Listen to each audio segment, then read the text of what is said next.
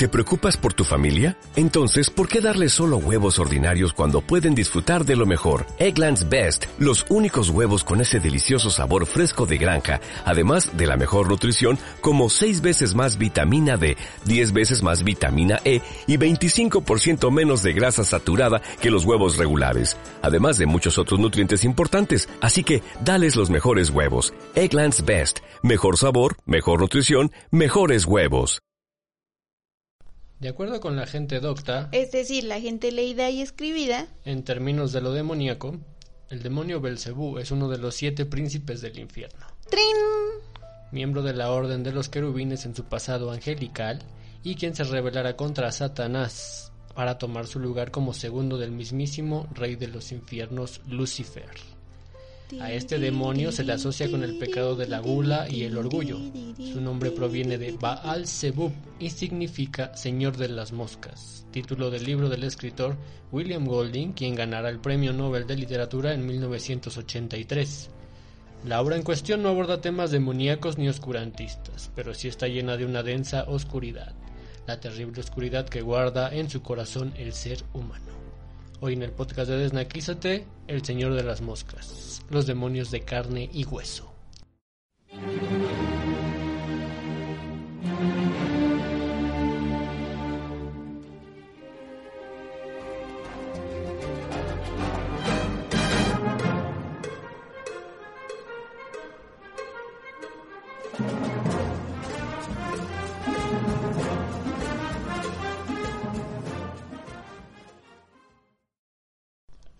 Hola, ¿qué tal amigos? Saludos y bienvenidos a este su pseudo espacio de cultura con groserías llamado Desnaquízate.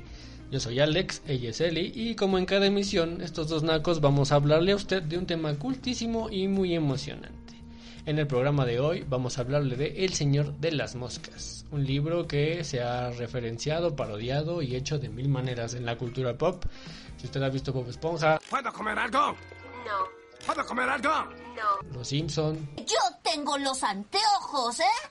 ¿Decías? la película de Mada- Madagascar, por ejemplo, Los. Lost, eh, los Juegos del Hambre, incluso hay una misión en Metal Gear 5, en Phantom Pain, donde se parodia eh, algo Con así con ¿no? los niños que son tienen como una tribu o algo así.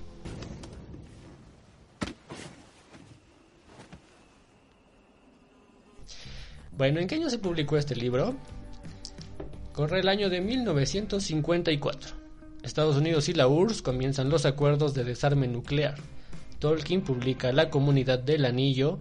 En Japón se estrena la película Godzilla de Ishiro Honda. Y el 15 de febrero nace Matt Groening, creador de Los Simpsons. O sea, ya llovió de todo esto. ¿Quién es William Golding a todo esto? Bueno, William Golding era un inglés. Maestro de la literatura. Mm, Sí, pero antes fue un maestro de la guerra. William Golding estuvo en la Segunda Guerra Mundial y peleó obviamente del lado de los aliados por Inglaterra. Y no fue como a pasear o a tomarse fotos, ¿no? El señor estuvo eh, en la persecución del acorazado Bismarck, que es nada más y nada menos el barco más grande que ha hecho Alemania en cuestiones bélicas. Fueron a cazarlo. Luego le dijeron, no, pues ya regrésese a tierra, señor, no se preocupe. Y él dijo, no, yo quiero seguir en la mar. Yo amo la mar. Y entonces lo mandaron a la mar otra vez porque él quería apoyar nada más y nada menos que en el desembarco de Normandía. ¿Por qué? Pues porque quería apoyar a su país. Y si usted lo recuerda, el desembarco de Normandía es uno de, las, de los puntos claves de la Segunda Guerra Mundial.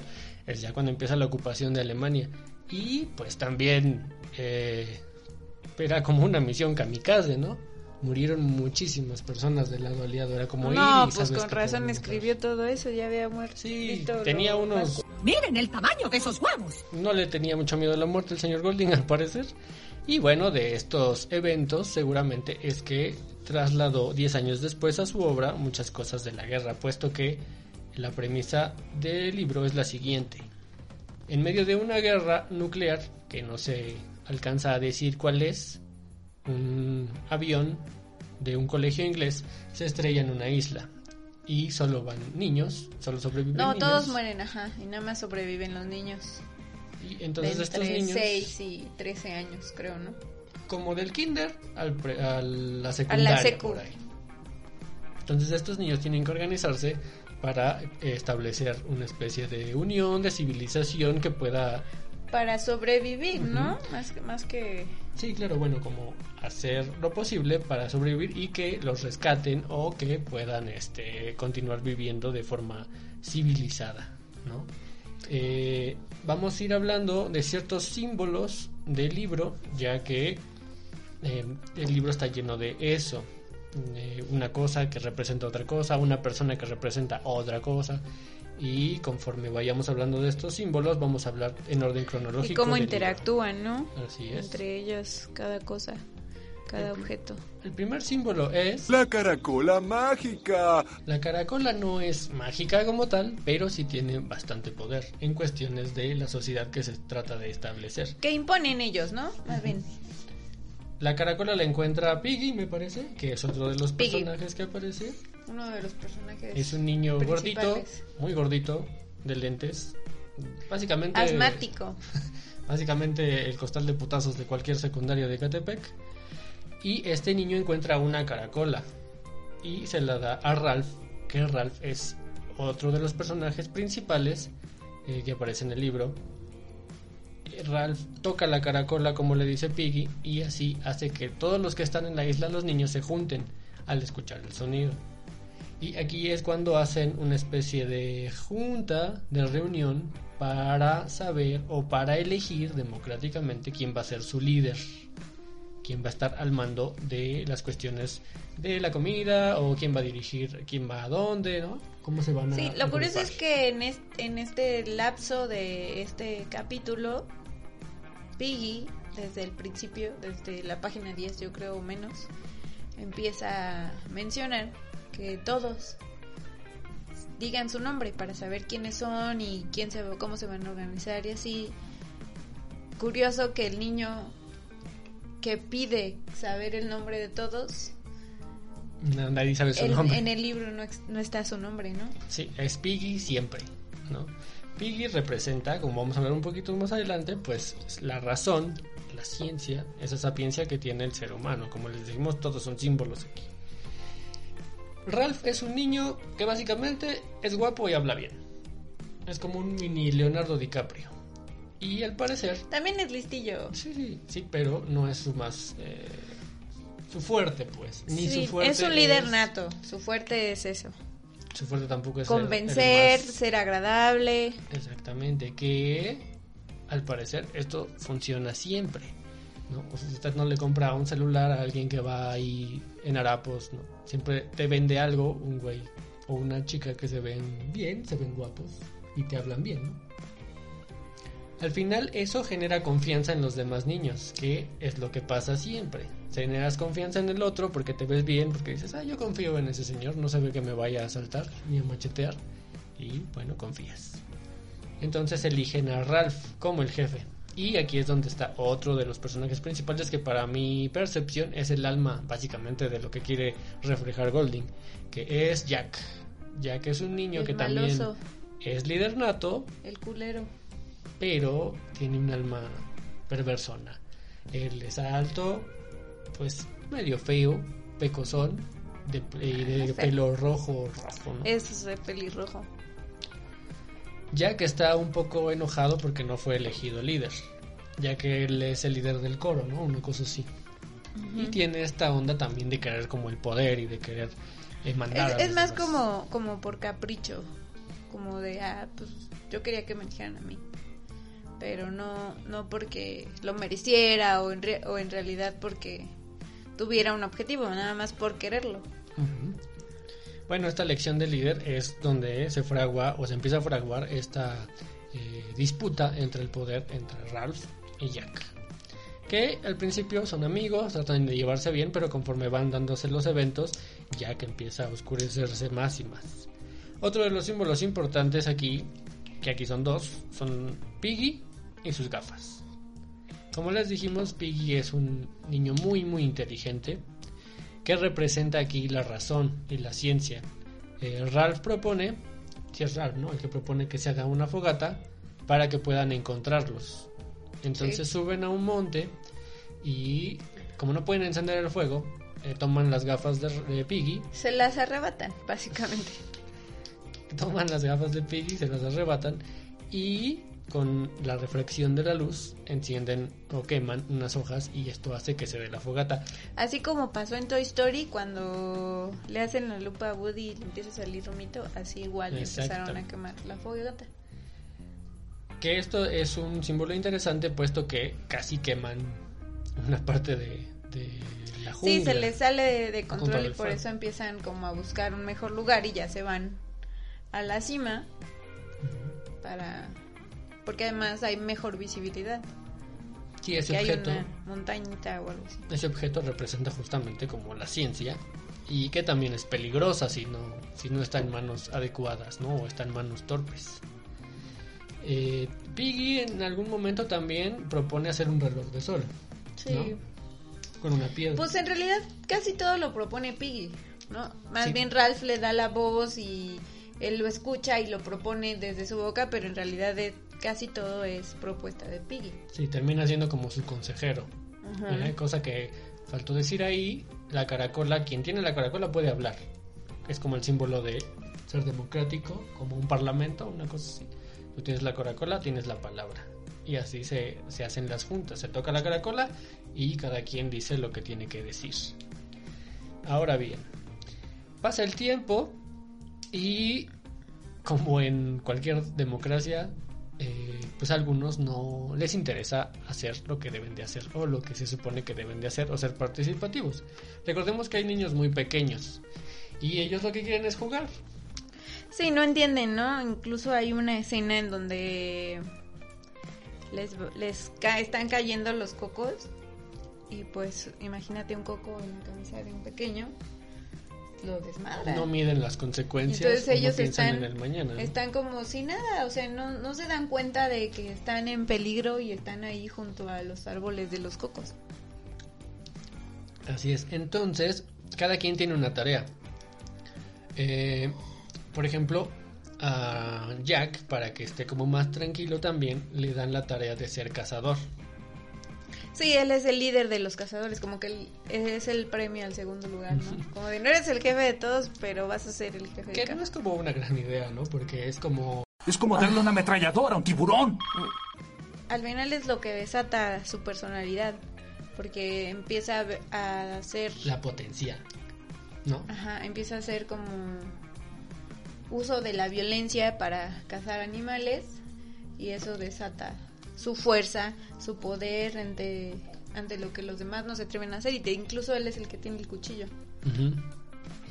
Sí, sí. Entonces, ellos son... Él tiene a los cazadores. eh, los más pequeños se dedican a recolectar frutos. Hay otros que tienen que hacer los eh, refugios. Y el primer refugio se hace bien porque todos participan y todos lo hacen muy bien. Todos se Pero apoyan. después ya nada más están dos o ya nada más está uno. Y hay una discusión justamente de Jack con Ralph que le dice, es que nadie está haciendo ya nada. ¿No? Todos están jugando o, o están cinco minutos haciendo las cosas y se van. Y le dice, tú según estás cazando, no has cazado nada. Y dice, pero voy a cazar. Pues sí, pero no estás haciendo. Y, y Ralph intenta ponerlo en el sentido de, oye, se entiendan. O sea, si hacemos todo juntos, va a salir bien, ¿no? Pero todos Sí, están- como hacerlos partícipes de... Es como en la chamba, ¿no? O sea, está el mijo que está así esperando a que les digan qué hacer. Con tu torta de tamal. Ajá, y está el que está en putiza y hay que falta esto, falta el otro, ya hice esto, ya hice el otro y ahora Está el que quién me echa la mano para acá. Ajá, y pues al final lo que Ralph busca es eso, ¿no? Que Como todos vayan parejos buscando lo que tienen que hacer. Claro, porque juntos son más fuertes, ¿no? Porque recordemos, ah, son niños no es lo mismo que un niño levante una choza solo a que entre 10 niños lo hagan, ¿no? Exacto. Y aquí vamos a otro eh, aspecto importante que se desata del mismo que acabamos de comentar. De repente pasa un barco. Y entonces Ralph dice, no mames, ya la hicimos, ya nos vamos de aquí. Ya nos van y a entonces rescatar. corren a donde está la fogata y la fogata ya no está prendida. Estaba descuidada. Entonces Ralph dice, no mames, ¿qué pedo? Y entonces se echa a correr tratando de llegar a la costa para encontrar el barco, pero pues Es como el dicho de la suerte te tiene que agarrar chambeando, si no... la musa. Y entonces, pues esto provoca pues un desmadre, ¿no? Porque dice, ya Una ven como molestia. no hacen ni madre y ya hubiéramos sido rescatados porque la gente empieza como de, no, pues es que qué hueva estar ahí en la fogata, ¿no? Y ya no lo hacen y esto ocasiona pues más fricciones dentro del grupo. Pues eh, yo creo que este es el momento que detona Ujú.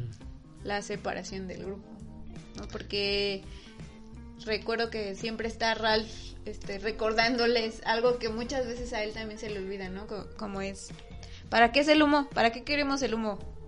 Y Piggy siempre está para ser rescatados, güey. Para ser rescatados, acuérdate. Y hasta en un momento él le reclama a Piggy de, yo lo sé, o sea, no creas que se me olvidó, yo, yo ya lo sabía, pero no, Sí, es como con el COVID, quédense en casa, quédense en casa. ya sé, pero... ah. Me vale madre. Y justamente es aquí, si no me equivoco, donde eh, vuelve eh, Jack a pedir ser el jefe, Ajá. el líder. Después de esa discusión, él, él decide asumir el mando, pero pues nadie lo apoya. Apoyan otra vez a Ralph y él dice que ok, que ya no va a estar ahí, que este juego no lo va a jugar con ellos. Y se va y dice que va a formar su propio grupo, Crew. su propio crew. Sí, curioso que al principio nadie lo sigue, ¿no? O sea, como como como cuando vas a votar por AMLO y dices, "Ay, no, yo no, yo no", pero al final ahí vas. Es lo mismo, o sea, él nadie lo sigue al principio, pero después de repente ya no están los cazadores. ¿Y dónde se fueron los cazadores? No, pues se fueron con Jack. Sí, Entonces exacto. es como Su fidelidad es para él. o sea, al final no, no lo externan, ¿no? No son capaces de decir, güey, yo me quiero ir contigo. Sino, no. Por abajito del agua es como, no, sí, güey, voy contigo. Ajá. Que es es algo que pasa en la sociedad, ¿no? Ajá. Sí, claro. En la democracia, en la amistad, en todas partes, yo creo. Ey. Ahora, otro símbolo muy importante es la fiera. No es el equipo de fútbol. eh, es una especie de idea o temor que empiezan a meter los pequeñitos, ¿no? Sí, dicen pues, que al le final tienen lo- miedo a algo. De morros, pues, por lo menos yo sí tenía miedo a la oscuridad y todo eso. Imagínate, vete en una isla desolada tú a los tres años, cuatro, cinco años. No mames. Sí, es un gran símbolo porque justamente eh, eh, manifiesta Seis creo eran. el miedo del ser humano a lo que no sabe, a lo desconocido. Porque no saben que hay nada, o sea, si hay algo en sí, pero oyen sí. ruidos, este, ven sombras. Entonces esto crea también una especie de, de disputa entre si existe la fiera o no, ¿no? Poco a poco el miedo se va como apoderando del grupo, ¿no? Empieza como el chupacabras. Empieza la morra del pueblo de allá, no mames, se me comieron mis gallinas. Y de repente ya te enteras de la de al lado, no mames, se me comieron mis gallinas. Y luego ya el Todo temor, ajá, ya está en todo México el chupacabras, ¿no? Si no, yo lo vi, estaba con un tío ahí. Sí, pues algo así pasa, nada más que en diferente, colectiva. en diferente nivel, ajá, pero pues de a poquito en poquito, de a chisme en chisme, empiezan como a, a absorber el miedo, ¿no? y aquí es cuando Jack y Ralph deciden ir a buscarla, la fiera, ¿no? Hay un, hay una discusión muy este chistosa, bueno a mí me pareció como chistosa, donde Ralph dice, no, pero ¿por qué ya tienen to- todos miedos? ¿Por qué no podemos ser felices? ¿Por qué no podemos hacer las cosas con gusto? Vamos a hablar de eso. Y nadie quiere, ¿no? Como que, que es algo que también pasa en la realidad, ¿no? Estás triste, estás solo, estás acomplejado, lo que sea, y si no lo digo, no existe. Y entonces nadie quiere hablarlo y empiezan a interrogar a uno de los pequeños, que fue el que trajo el tema de la fiera. E incluso se pone a llorar y hasta Piggy hace un chistorete ahí para que el niño se ría y se tranquilice porque el niño empieza a llorar demasiado. Entonces cuando deciden a buscar a buscarla. la bestia, porque incluso Jack dice, no hay nada, yo ya recorrí todo. Pero después de ver el trauma del niño, pues Ralph dice, no, a ver, debe haber un lugar que no hayas revisado donde podamos buscar, a ver si existe la fiera y entonces negarlo rotundamente o enfrentarlo, ¿no? Y es cuando van al bosque, bueno, a la jungla esta, y ven... eh, Un desmadre, un desmadre. Van para allá, van para acá. Él decide, él dice que hay una cueva que él no ha explorado y le da miedo y no quieren ir y de repente el Jack, ah, yo soy el jefe, yo voy. Aquí el de los huevos soy yo. Y se va, pero como que Jack dice, nah, si él pudo yo también y ahí se va atrás de él. Total no hay ni madres. En la cueva no hay nada, nada más huevos podridos y huele bien culero, pero no hay nada. Y los gemelos son los que ven a la supuesta bestia. Porque estos gemelos también es una representación de la. ¿Cómo se llama? La originalidad de una persona. La, ser único es diferente. Porque son dos gemelos que parece que hacen lo mismo siempre, ¿no? Como Sí, una no de incluso hay, hay un momento en el que Piggy le reclama a Ralph. Y le dice, güey, ¿por qué los mandas a cuidar a los dos la fogata? Si eh, en vez de cubrir dos turnos, estás cubriendo uno con dos güeyes. Podría uno descansar en lo que el otro cuida y al revés, no, a huevo quieren estar juntos. Como cuando vas al baño con la comadre. Así igual.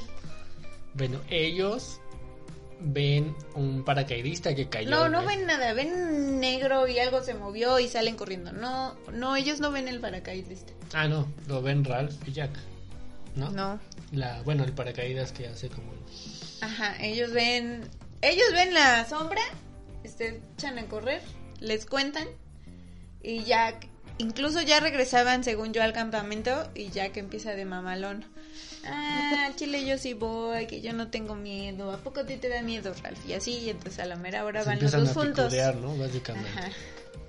Empieza, van los dos juntos y ya ahí es cuando como que se infla el paracaídas y moco, se van este Sí, creen que es la bestia. es la y ya la vieron y entonces este ya es real, ya es un hecho. Se separan y es cuando cuando les cuentan al- en la asamblea y Simón dice, ah, no mames, yo voy a ir a, a investigar. Aquí está otro de los símbolos importantes que es Simón, bueno, Simon, como dicen los gabachos, o los ingleses en este, en este caso específico. Simón es un personaje muy interesante puesto que representa la espiritualidad del ser humano. Según está loco, le dicen los niños, está Pues loco. porque sí. Eh, Es está como en contacto con la naturaleza, es muy introvertido, eh, da paseos en la jungla, está yendo de aquí para allá. Y hay una teoría de que Simón representa justamente a Jesús. ¿Por qué? Bueno, ahí les va. A Chuchito, el crucificado. Así es. En 1857, Robert Michael Ballantyne escribió un libro que se llama La isla de Coral. Y este libro eh, seguramente lo había leído Golding y tomó muchas referencias de él para El Señor de las Moscas. Eh, son tres chicos que se pierden en una isla, igual, de 14 años por ahí, y pues tienen eh, fantásticas y desopilantes aventuras, ¿no? Los capturan unos piratas, bueno, a uno de ellos, eh, luego ya no, luego conocen a unos este, nativos, un desmadre. Total que una de las cosas importantes que tomó Golding es el nombre de los personajes, que es Ralph, Jack y Peterkin. Ellos son los tres personajes. Ajá, Ralph, Jack y Peterkin. Ahora, quien estudió el catecismo con ganas o es estudioso de la Biblia, sabrá que antes de ser Pedro, eh, te- este señor, este apóstol, tenía otro nombre. Jesús le dijo, no, no, ya no te vas a llamar así, yo quiero que seas Pedro. ¿Y cuál era el nombre anterior de Pedro? Simón. Simón, Simón ese. Y justamente aquí es donde Golding cambia ese nombre, pero puede ser que tenga ese carácter eh, por cómo es Simón y por esto de este, este dato de esta historia. Aparte, eh, bueno, Simón se introduce en la jungla buscando a la supuesta fiera, Y se encuentra a, Jack que se supone es- persiguiendo a un jabalí. Incluso ve que lo matan. Estoy casi segura que es el jabalí que es mamá. Mm. Una jabalí que acaba de tener puerquitos y está como indefensa y Jack se aprovecha de ese momento, lo ve y se queda así como, como de what the fuck. En ese momento, según yo, es cuando Jack empieza a cortar cabezas de los jabalíes y a colgarlos en una estaca doble para ponerlo como Como tributo a la bestia. Porque Ajá, ya para que ya no los persiga. Ajá. Si mata al jabalí, le cortan la cabeza y en una estaca la ponen como está ahí. La ponen ahí. Ah, no, no está así. La cabeza sí. Pero haz de cuenta, esa cabeza en una estaca. Los que no están viendo el libro, bueno, es una cabeza de pumba, haz de cuenta. O una estaca. Y. Como la de Ned Stark cuando le cortan la cabeza. Como cualquiera de película de Drácula, cosas así. Entonces dejan ahí como tributo porque ya creen en la fiera y dice, bueno, para que esto es para la fiera para que no nos haga nada. Entonces Simón ve a esta a esta cosa como tótem y es donde tiene un trance Primero se desmaya, música, primero se desmaya Simón como, como si fuera un golpe de calor, algo así, porque ya llevaba tiempo ahí Pues en, en el bosque, ¿no? Pues buscando la fiera. Ah, eso. Y es este, cuando abre los ojos, ve a un putero de moscas. Y es cuando le dice el cabalí unas palabras acá locas. Ahora, otra vez regresando a la teoría. ¿Recuerdan que Jesús fue al desierto y fue tentado por el demonio y habló con él? Pues algo así le pasa justamente a, a Simón, que habla con el señor de las moscas, Belcebú. Sí, pues se le dice el puerquito, yo soy. Que esto es muy interesante porque si esto fue una alucinación de Simón, entonces esas palabras que le dice el señor de las moscas son de Simón. Él, él las Claro, pensó. porque desde la reunión donde empiezan a hablar de la feria, fiera, fiera, él, él plantea como, no seremos nosotros, no seremos los que estamos haciendo Sí, dice, tener miedo de la fiera los convierte en fieras. Que nos recuerda lo que dijo Nietzsche de, entre más veas al abismo, más el abismo va a haber dentro de ti. Sí, Bueno, en ese trance místico, mágico, musical, el señor de las moscas parece decirle estas cosas a Simón. Qué ilusión pensar que la fiera era algo que se podía cazar o matar. sí. Tú lo sabías, ¿verdad? Que soy parte de ti, Haciendo alusión causa. a lo que él había dicho. que soy la causa de que todo salga mal, de que las cosas sean como son. La fiera no es otra cosa que ellos mismos, Lo que trae uno. que esa maldad o que ese miedo o que todo o lo eso que que hace hace crecer oscuro. uno, ¿no? Porque a lo mejor todos tenemos miedo, pero si tú dices, empiezas como ya a darle más peso a eso que a, a la razón o a lo que a tu objetivo, pues te dejas vencer, ¿no? Claro. Sí, y bueno, aquí es, es la aparición del Señor de las Moscas como tal. Luego entonces viene otro gran símbolo que es la pérdida de la espiritualidad en el grupo. Eh, Simón ve al Señor de las Moscas, después encuentra al paracaidista, Un cadáver. entonces se da cuenta que no hay una fiera, que esa cosa que creen que es la fiera es un paracaidista nada más. Para esto en el grupo eh, habían robado ya el fuego, el grupo de, Jack le roba el fuego, o le roba un poco de fuego al grupo de Ralph, ¿no? Y les dicen, va a haber carne, vengan, están todos invitados a comer. Entonces dicen, no, pues sí, ¿no? ¿Quién les dice que no un taquito de carnitas?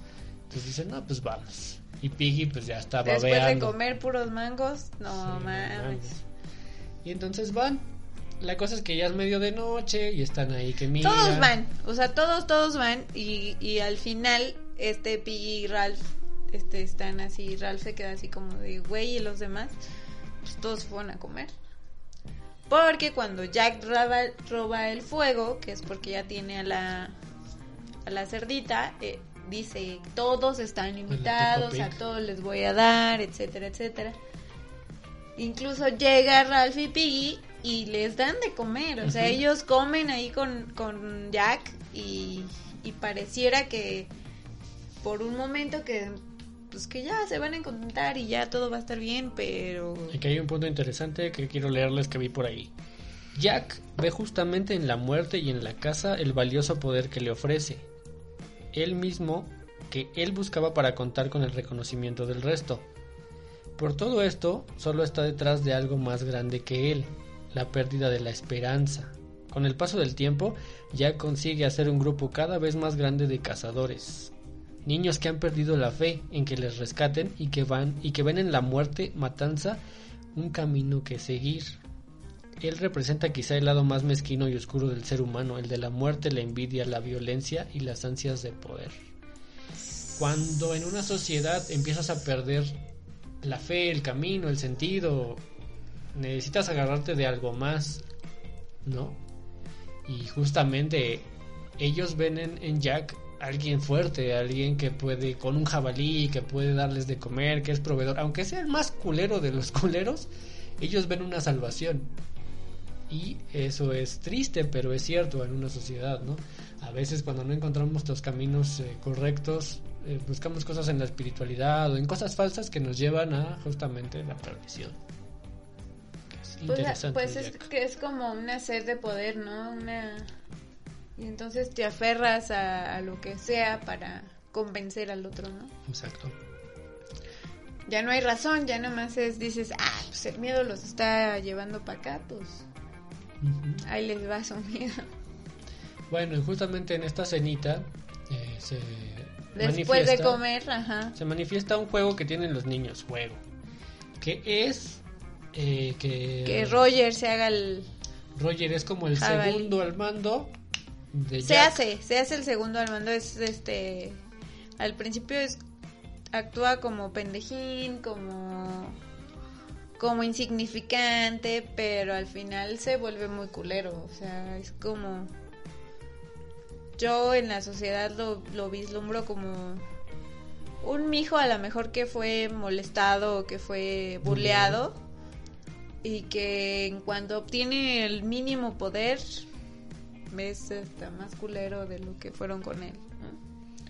sí se va haciendo como de poder justamente porque es la mano derecha de, de Jack y eh, pues sí es un sanguinario también un poco medio culerón Eh, tienen un juego entonces donde uno de los Donde ese pendejo se hace el el jabalí. y entonces los demás hacen como que lo están cazando entonces Piggy y Ralph es como de chale estos güeyes qué pedo ¿no? pero están ahí viéndolo y creo ya que, en algún en momento, juego, ¿no? Jack en algún momento, digo, Ralph en algún momento le pegó. O sea, en otro momento, o sea, no en ese, en ese momento Piggy no juega ni Ralph. En otro momento Ralph jugó y incluso le dice, porque le pegaron fuerte a- al Roger, y le dice, ya, mijo, no chilles, estuvo chido. Pero, o sea, en ese momento pues no, no era el... Sí, es O interesante sea- porque justamente también pasa que eh, Ralph dice, ah, cazar está chido, ¿no?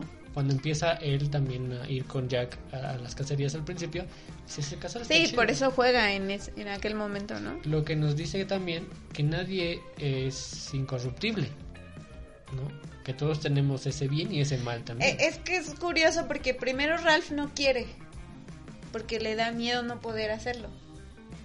Incluso hay una escena donde Ralph le da un cuchillazo a un jabalí y no mames, empieza de ¿vieron todos? ¿Vieron? ¿Sí vieron cómo le rompí su madre?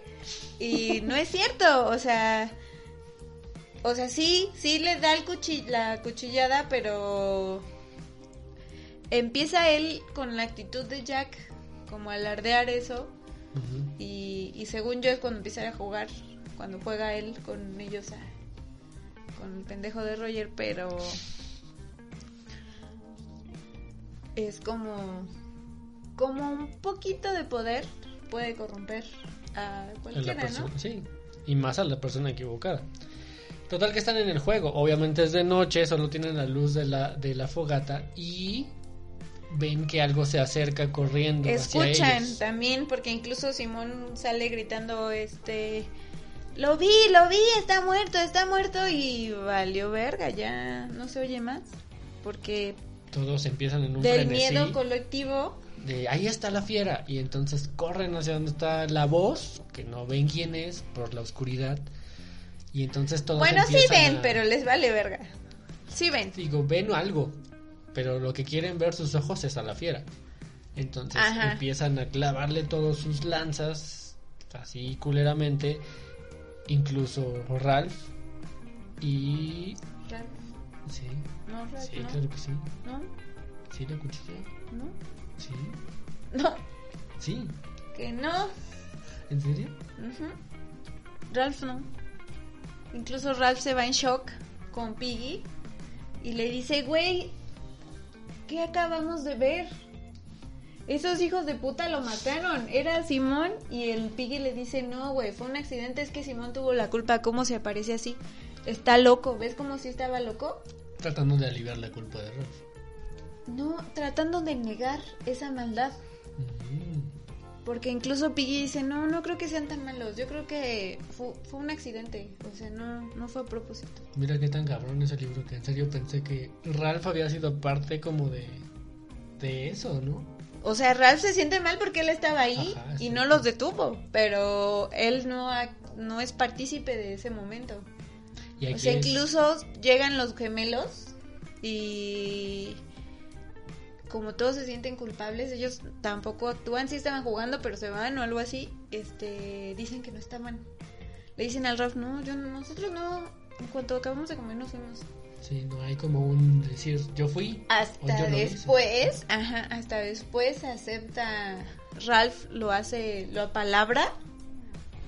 Y es cuando los gemelos se quedan así de, no, pues sí es cierto. No, pues sí, es cierto. Y el grupo de Jack dice, no, pues No, Jack se va por la del miedo. Era la fiera disfrazada, dice. Y aquí es donde pues se pierde gran parte de pues la humanidad de- del grupo, de los niños, de los dos grupos. Eh, después del evento, otra vez regresa el grupo de cazadores de Jack a robar, ¿no? A... Es que vuelven a cazar y ya no hay fuego. ¿Y quién tiene el fuego? Piggy. Piggy. Entonces van y justamente Van de culeros a- gritan Piggy, Piggy, san". O sea, ya se volvieron bien pinches sádicos. O sea, justamente a lo mejor ese pinche, esa idea de matar a Simón de Jack fue como, sí estuvo culero, pero también estuvo chido, ¿no? Sí. Entonces ya va a buscarlo como... Digo, no van a matar a Piggy.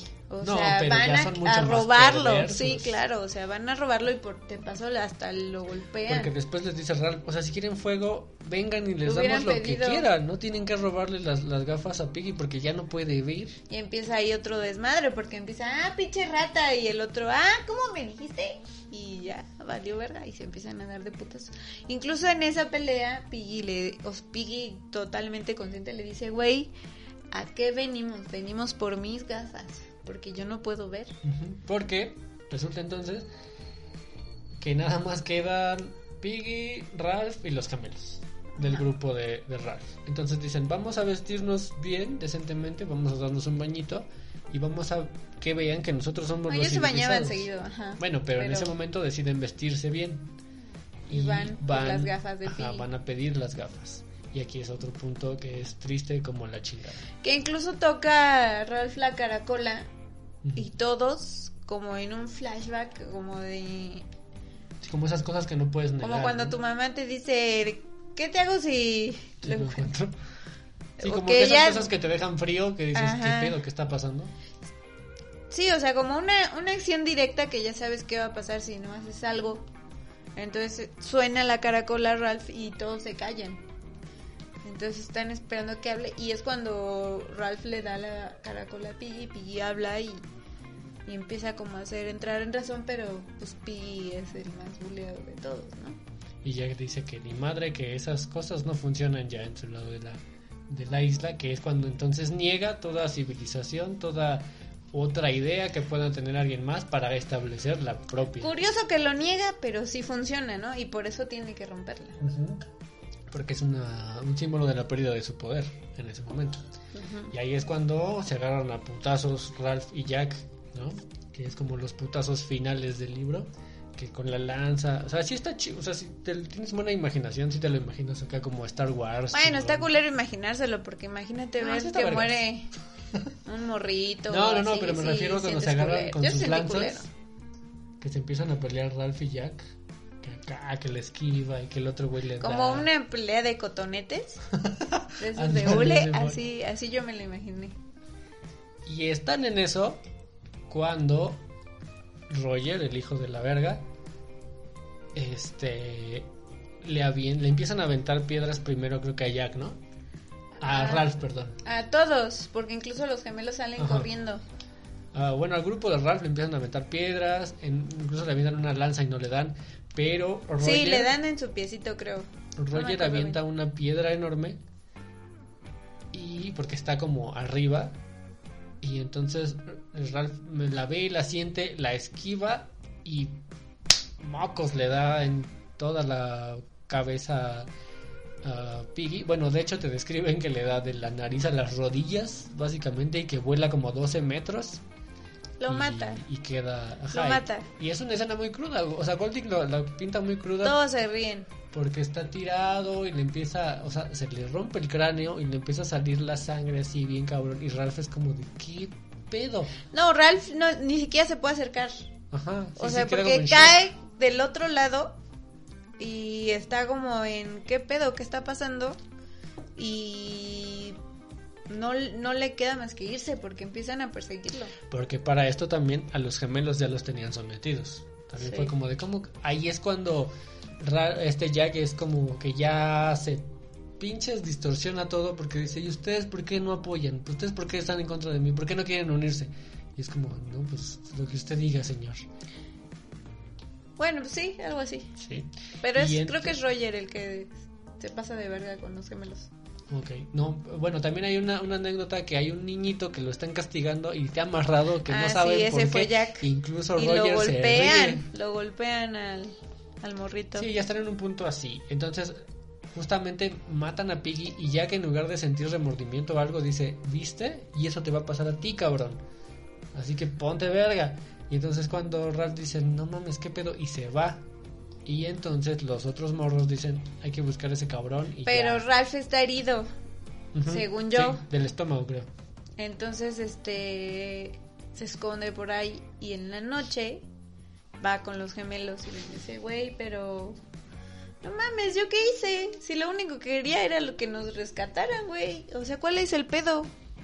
Sí, eso es como un dilema Y- filosófico de en serio por hacer o tratar de hacer el bien. Este es mi pinche ¿Destino? destino, mi ¿Es lo que me merezco? y ese güey que es un culero, ya todo el mundo le hace caso, ¿qué pedo, no?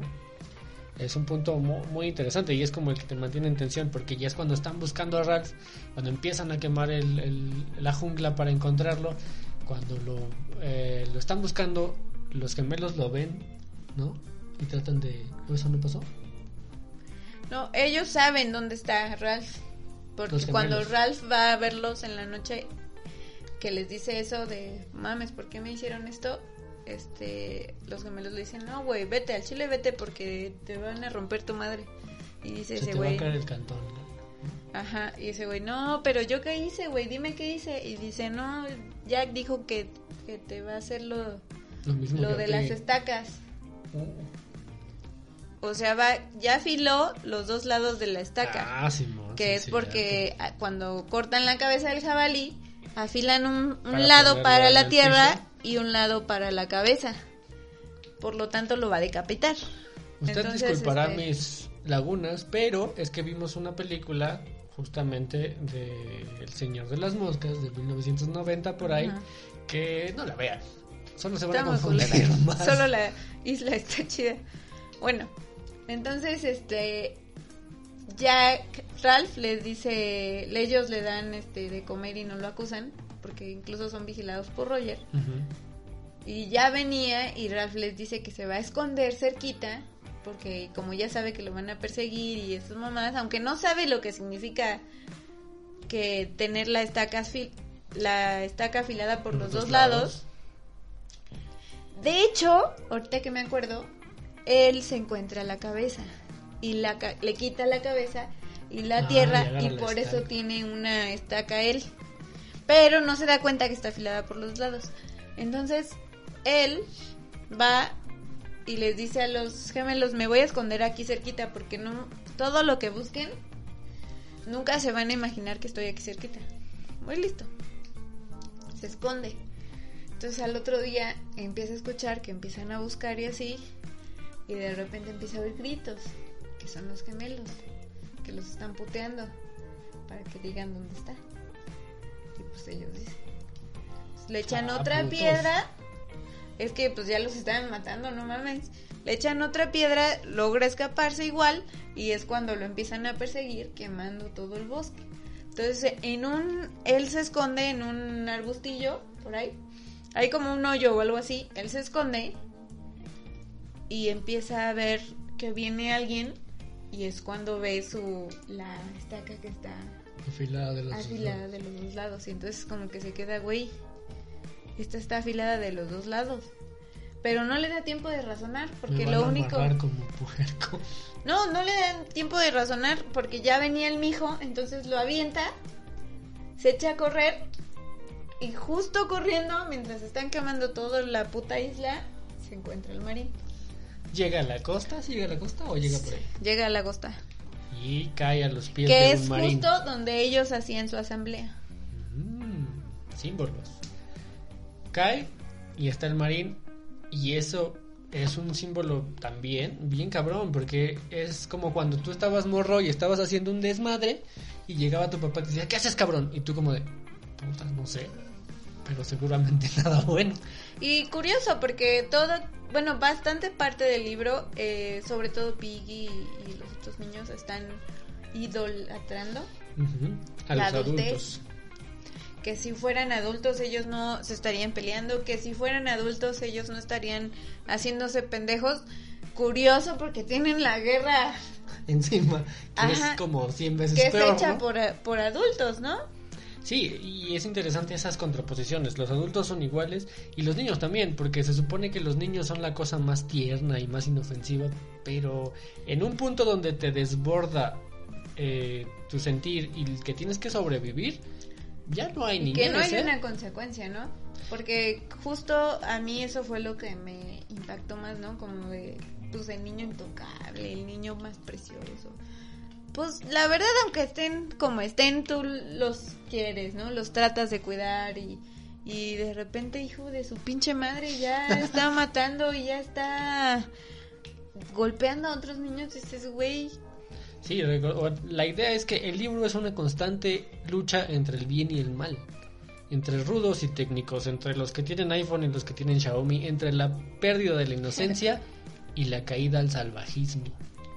Y este punto donde llega el marín es muy fuerte porque corren atrás de, eh, de Ralph los niños y todos se quedan No, pero además el marín lo que le dice, o sea, ah, estaba jugando a las guerritas. Ay, ¿quiénes son los buenos? ¿Quién es el líder? ¿no? Algo así. No, eso le pregunta después, ¿no? O sea, él, él lo, todo lo toma como un juego. Como de, ah, se les pasó la mano, ¿eh? Por eso lo- nos dimos cuenta que estaban aquí. ¿Por qué empezaron a quemar todo? Casi queman toda la isla. O sea, los niños lo estaban haciendo con, in- con una intención diferente a la de ser rescatados. Y ni siquiera eran conscientes de que estaban quemando donde ellos estaban. Que otra vez otra metáfora, ¿no? O sea, nos estamos acabando el mundo y ni siquiera pensamos tantito en que así está pasando. Exacto, tú lo que vas es a, a tu objetivo. Entonces eso a Ralph le saca de onda y entonces empiezan a aparecer todos porque pues todos estaban, ya lo habían identificado, estaban correteándolo y empieza a decir eh, el marino, oye, ¿y cuántos son? No sé. ¿Quién es el jefe? Y Ralph, yo soy. Y Jack hace como de, como de, ah, el chile soy yo, voy. pero, pero pues no, se arrepiente, él no sí, dice le da nada, ¿no? pelos al güey. Porque justamente aquí es cuando cae la conciencia y dice, no mames, hice un chingo de pendejadas, mejor fui. Y es curioso que todos los niños lloran menos él, Sí, sí, o sea, Ralph se rompe, empieza a llorar, que nunca había llorado. cabroncísimo, y empieza a, a inundar a todos los niños de esa Sentir. desesperación, de ese, pues de que ya no saben qué hicieron, ¿no? Incluso hay un momento, había un morrito de los chiquitos que al inicio dice su nombre, aprendido, hasta creo que hasta su dirección y así. Cuando llega al marín le quiere, lo agarra y le quiere decir su nombre y ya no sabe su nombre, ¿no? Ujú. Sí, ya se... de- o sea, justamente pierden la humanidad, ¿no? Pierden todo rastro de, de civilización. Sí, no. Y bueno, el libro acaba justo ahí, en ese punto donde entra la conciencia te das cuenta de todo lo que hiciste y de todo lo que pasó y lo duro que es eso. Son rescatados y este es el libro de William Golding que es una cosa eh, increíble. Muchos eh, coinciden, coincidimos en que, o al menos yo lo leí eh, a los 18 años. eh, y después lo lees con este contexto y es mucho más fuerte el mensaje, ¿no? Porque ya puedes leer más entre líneas, ya puedes entender mucho más. Y es un libro que no envejece, que todo esto es hoy, ¿no?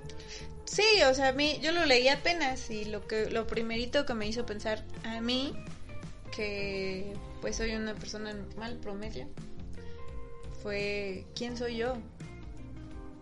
¿Quién soy yo en, en esa isla, no? Sí, si mañana usted se perdiera en una isla, deje de si es niño, si es adulto, lo que sea. Pero ¿quién sería? ¿De qué lado estarías?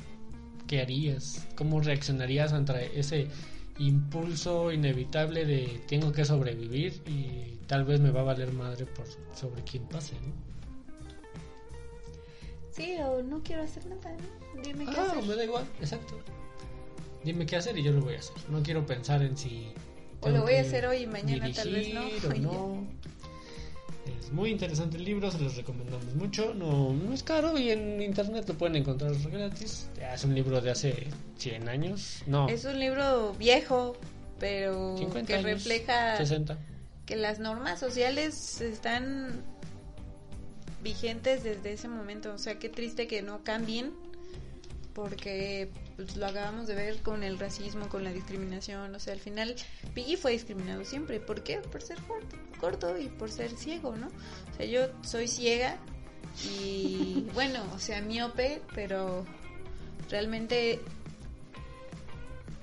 no digo que sea una discapacidad fuerte, pero sí lo es, sí, eso, sí afecta, ¿no? Entonces, ¿qué, ¿quiénes somos nosotros? Bueno amigos, muchas gracias por escucharnos en esta emisión. Recuerden seguirnos en todas nuestras redes sociales como Desnaquízate. Eh, recuerden darle clic a la campanita para que puedan eh, ver el siguiente video el próximo martes. Recuerden que alternamos, luego es una poesía, luego es un podcast. El podcast es cada 15 días.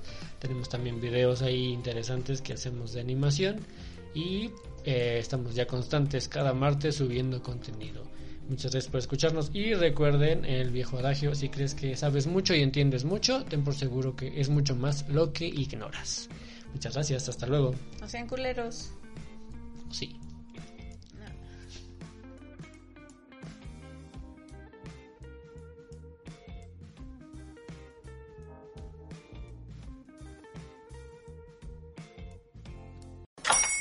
Hola, buenos días, mi pana.